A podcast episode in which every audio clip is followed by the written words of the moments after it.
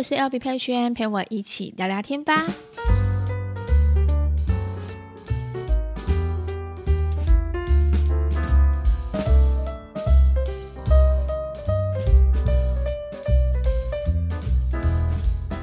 Hello，大家欢迎回到今天的 Podcast。今天呢，是我们二月二十四号星期五的 Podcast。今天也是呃上班日的最后一天，对不对？大家有没有今天特别的开心？因为这个月真的是太太太辛苦了。你们看到三宝爸的限动，应该就知道他真的是上班族的压力啊！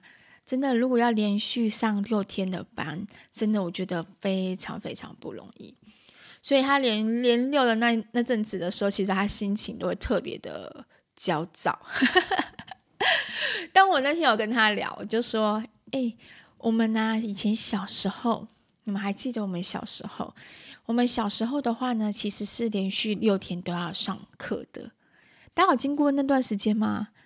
我记得现在应该，如果你现在听众是大学生，或是你刚出社会，可能不理解我在说什么。但真的，以前的我们。”呃，上课日跟上班日的话呢，是六天，只有周休一日。所以那时候我记得小学的我，星期三跟星期六是半天，那星期六是一样要去上课的，所以我印象非常非常深刻。但现在已经习惯了，就是你已经习惯连续周休二日的话，真的，如果你要连续上六天的班，甚至你要上到七天的班的话，哇，那种压力真的会直大。但好像不能连续上七天，那是劳基法规定，是违法的。所以我觉得人的应该这样讲，人的抗挫性还蛮特别的。就是当你一旦习惯一件事情的时候，你就不会觉得它是不正常的。那你你习惯上了六天班，你习惯上了这样子的节奏的时候，以前都不会觉得好像连续上六天是一件辛苦的事，但现在真的会。好，那我们今天呢，这一集呢，想要跟大家聊什么呢？今天这一集的话呢，我想要跟大家聊聊关于转念这件事情。因为我昨天在线动的时候，其实我有分享，就是我十年前的在个人脸书上面的写的一些话，对我自己写的一些话，然后还有三年前，还有去年的时候，我发现一件事情呢。就是我的很多动态回顾的记录当中，其实都在对自己讲话。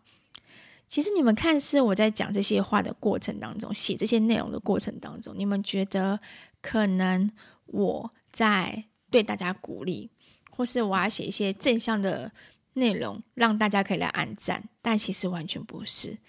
当你们看到我写的那些内容的时候，其实都是我。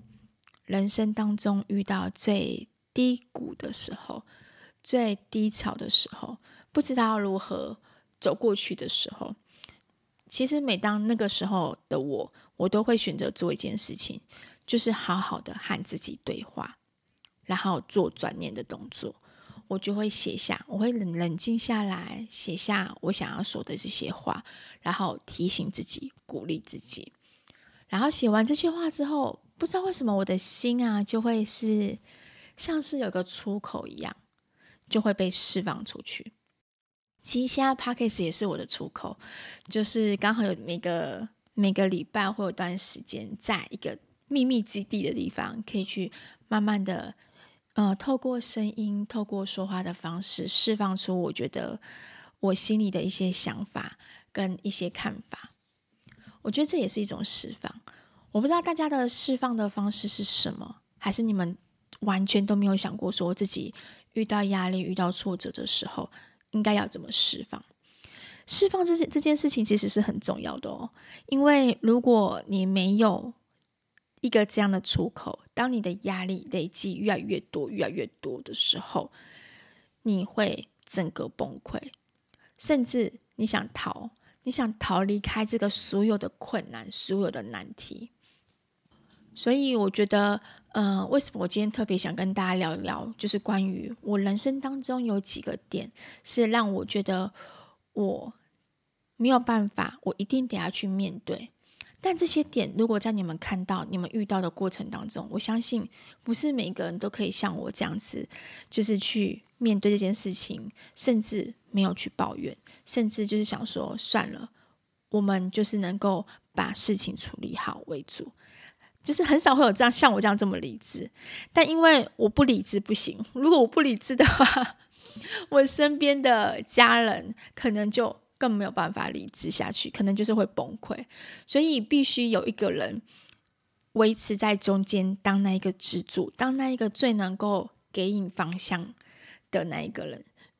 我希望呢，待会我分享这些故事的时候呢，透过这些故事，如果现在正在收听的你，也是可能遇到一些生活当中你觉得无法解决的难关的时候，可以给你们一些些方向，让你们知道说，其实人生当中没有最惨的事情。也有可能是很惨很惨的事情会经历过，但是人生当中一定都会有低谷，一定会有高潮，一定会有顺势的时候，一定会有遇到困难的时候，这是不变的法则。所以一旦当你正处于正处于人生最低潮的时候，你要告诉你自己，没事的，这个低潮一定会过去。这个困难一定会过去，因为人生就是这样子。我现在遇到这个困难，可是我之后一定会有顺遂的时候。你要相信这件事情哦，要记住这件事情，这个是完全不会变的一个伦伦理，应该讲伦理，对，伦理不会变的道理，你一定要相信它，不然的话，你就会一直处于我现在好困难，我现在压力好重，我逃逃不了这个束缚，这个束缚我逃不了，然后你就会一直被捆绑住。然后你就一直相信你自己，只会在这个圈圈里面，你离不开。这是一件非常可怕的事情，就是你连你连相信会变好的时候都没有，那你就只会把自己画一个圈圈，把自己捆死在里面。好，我记得在我的呃人生当中遇到最黑暗，然后最低潮，最不知道该如何是好的时候，其实是某一段时间。那段时间很辛苦的是，我们所有的问题全部都卡在同一个时间点发生。首先，第一个是我妈妈生病，这应该是我完全没有办法掌握。很多事情其实你只要可能掌握的好，你可以去解决，可以面对。但唯有健康这件事情是你没有办法掌握。一旦生病了，有可能连医生都没有办法帮助得了我们。因为人就是这样子，人最脆弱的地方就是他的健康是没有办法掌握的事情，生病没有办法掌握的。所以我遇到那时候我妈妈生病，一发现的时候就是直接癌症大肠癌三期。那时候的我们其实，啊、应该怎么讲？头一次体会到什么是快要离开的感觉。然后我妈妈那时候进手术室，我跟我弟弟在外面等。其实我是不停的掉眼泪，可是当我看到他的时候，看到我妈妈出来，他醒着跟我讲话的时候，我也会瞬间把眼泪擦干，告诉他没事的，我们只要治疗就好了。我必须担起那一个，就是给他信心的那一个人。虽然说三七一听到的时候，其实是很错、很错愕，无法想象，尤其是当事人，他他真的是完全没有办法想象。可是，在他接受跟面对这个过程当中，我必须不断、不断、不断的告诉他，一定可以好，你一定可以治疗的好。所以呢，我妈就开始经历了一个非常漫长的抗癌的历程。然后这段历程当中呢，我们又刚好面对一件事情，因为我爸爸后来过世，但过世之后呢，他的一些个人的行为导致了很多负债，但是这些负债我跟我弟弟不知道。所以呢，我们就办了限定继承。好，这边呢，小题外话提醒大家一件事情：假设今天你的家里面的人过世，当然过世之后，你一定要去评估一件事情，是他的资产多还是他的负债多。如果今天的负债比资产还要来得多的话，要么你就是选择放放弃继承；第二个就是去法院公告限定继承。虽然现在。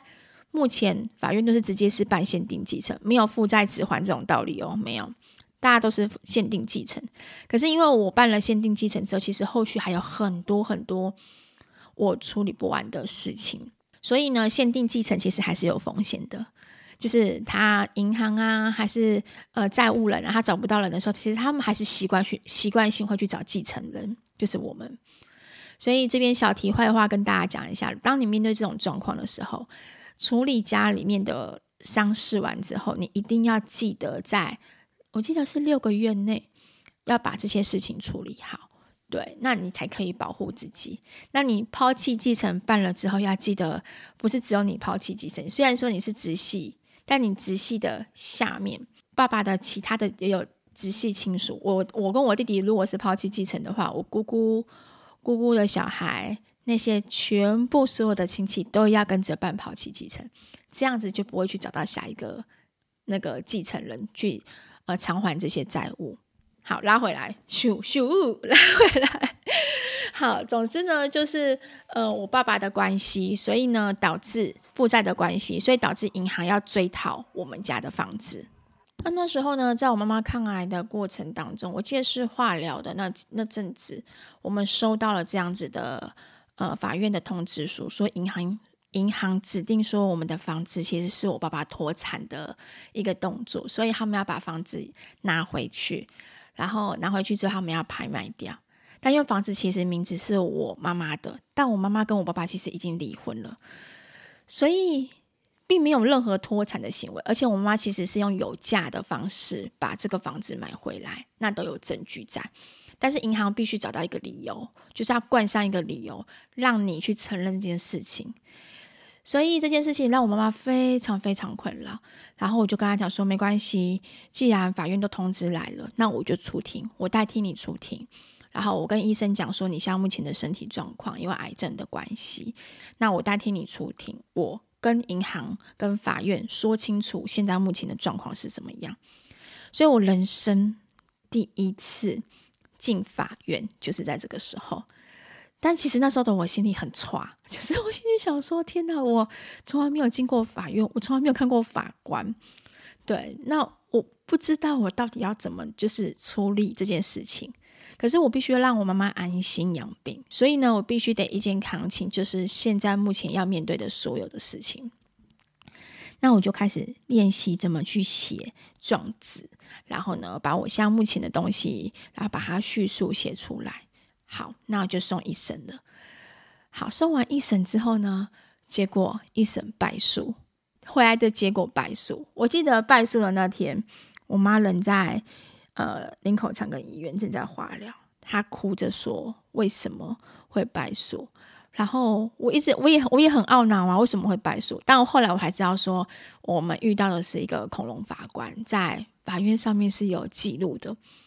所以我就觉得很头痛，我就想说不行不行，我这一定要再上诉，因为如果我这样败诉的话，呃，我妈妈可能就没有房子住了。她现在目前身体状况是这样子，然后她又没有房子住，这样她情何以堪？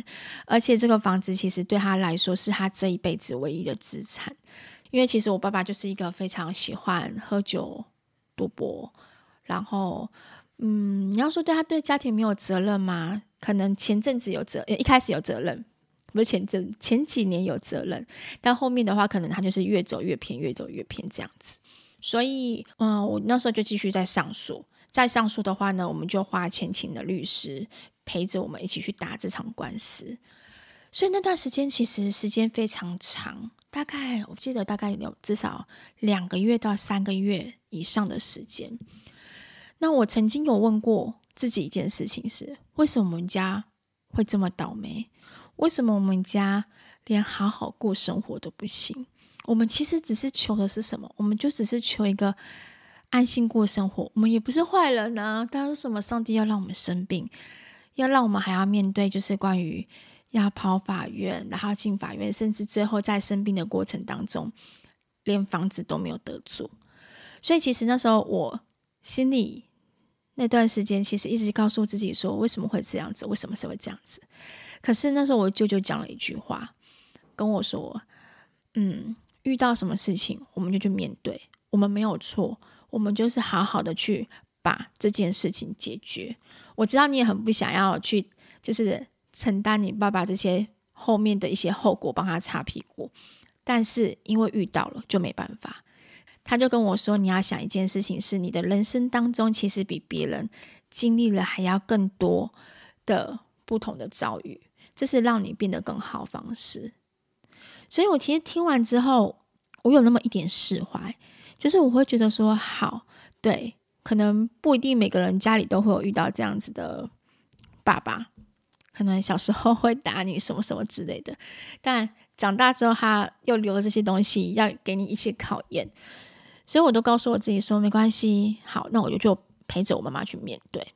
那还好，还好的是官司打赢了，就官司打赢的的那时候，其实我是真的很感动。感动到哭，你知道吗？可是那段时间，我真的就是每次都告诉自己要转念。我不转念，我没有办法过下去。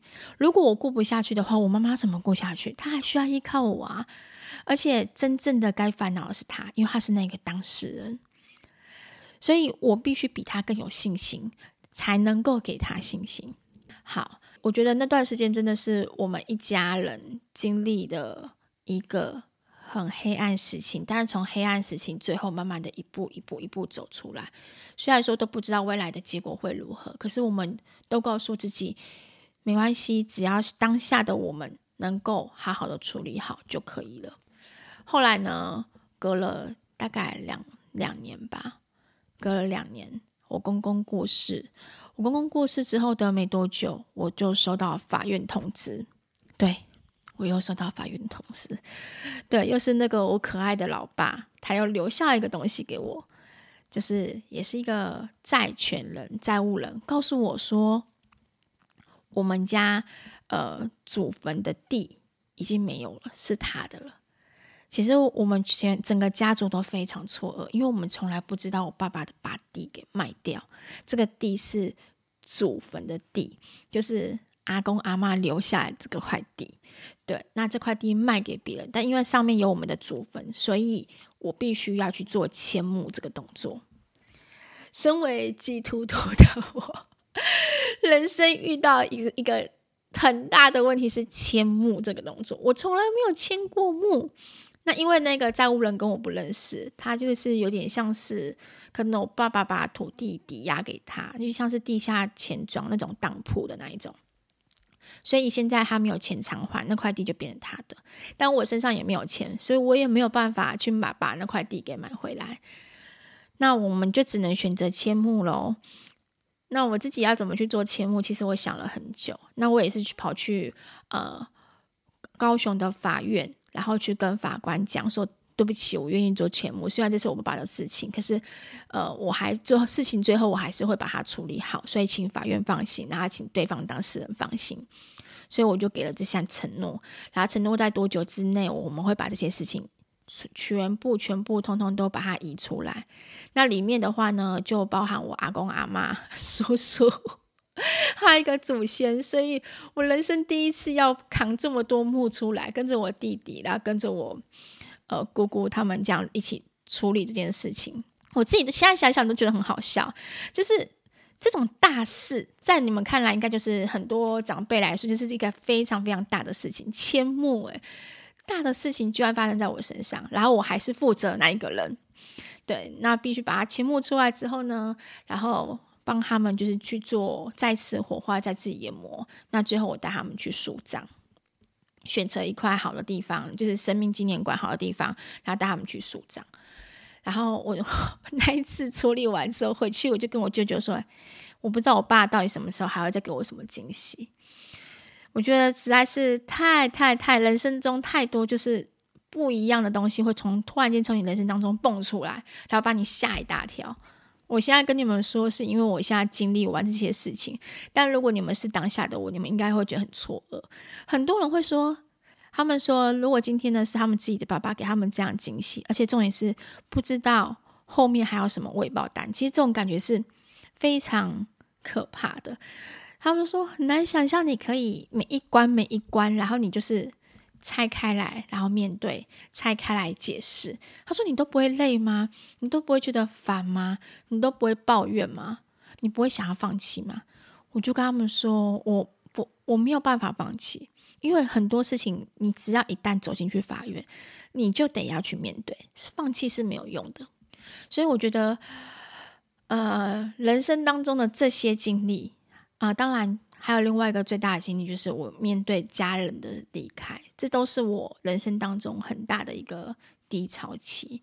这个低潮期比较久，甚至就是有影响到我心里的一些状况，但是。每一个时期，我都在练习转念这件事情。我会告诉我自己这是短暂的，我会告诉我自己我会过更好的生活，我只要撑过去，我的心、我的人、我的很多事情看事情的角度，我都会变得更坚强。所以，我希望你们，呃，在任遇到任何事情的状况的时候，其实也可以如同这样子的感觉，然后能够告诉自己，现在的低潮只是短暂，就像我前面刚刚讲的，只是短暂而已。虽然说你不知道这个短暂要要持续多久，但是一定可以走过去。而且，你要在低潮中当中去找出那一个让你可以心情变好的小小的一个。原因在，有时候那个螺丝你找到的时候，你就会发现，哎，一切都豁然开朗了。其实近期呢，我自己也正在面对一个很大很大的抉择，很大很大的一个，呃，可能在十年后看，或者是三年后看，现在的我，应该也会是一个非常大的挑战跟挫折。这种事应该是很难，一般人很难经历的。虽然说不知道未来可不可以跟大家好好的分享，如果如果有确定，如果我有做那件事情的话，那可能我要想想看可以分享吗？才不会触犯法律。嗯，好，之后再跟你们大家解答。总之。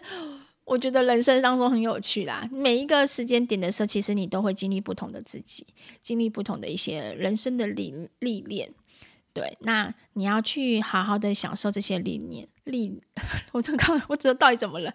人生历历练，对，人生历练。你经历过不同的人生历练之后呢，其实你都后面的你其实会越走越顺利，越走越好。我们都要这样子，有这样的心理法则，转念很重要，分享给你们。好，希望你们今天听完这一集之后，对你们的心灵有帮助。然后要记得，呃，连假过后，新的开始。这连假四天，我们要好好的帮自己放松一下。然后呢，之后上班日就可以好好的上班，好好的过每一天。好，今天分享就到这边，希望你们会喜欢今天这一集聊聊。下一集的话呢，有其他的话题再跟大家聊聊。好，那我们就下一集见喽，拜拜。